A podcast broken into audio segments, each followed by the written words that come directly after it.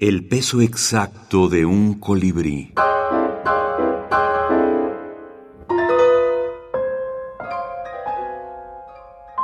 Autores de la minificción. Etnodio Quintero. Aplomo.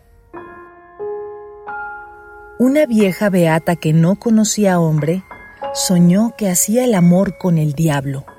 Despertó y temprano fue a misa.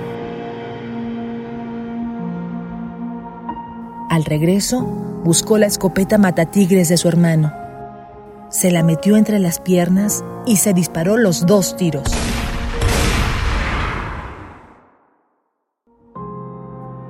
Etnodio Quintero, Cuentos Salvajes, Atalanta, España, 2021. Sabes, siempre he pensado que la brevedad en sí no comporta ningún mérito. Es decir, si es breve y es bueno, perfecto. Pero yo he leído miles de cuentos breves y la mayoría son malos. Creo que es difícil superar el cuento de Monterroso sobre el dinosaurio. Pero eh, no puedes comparar a Monterroso con Proust.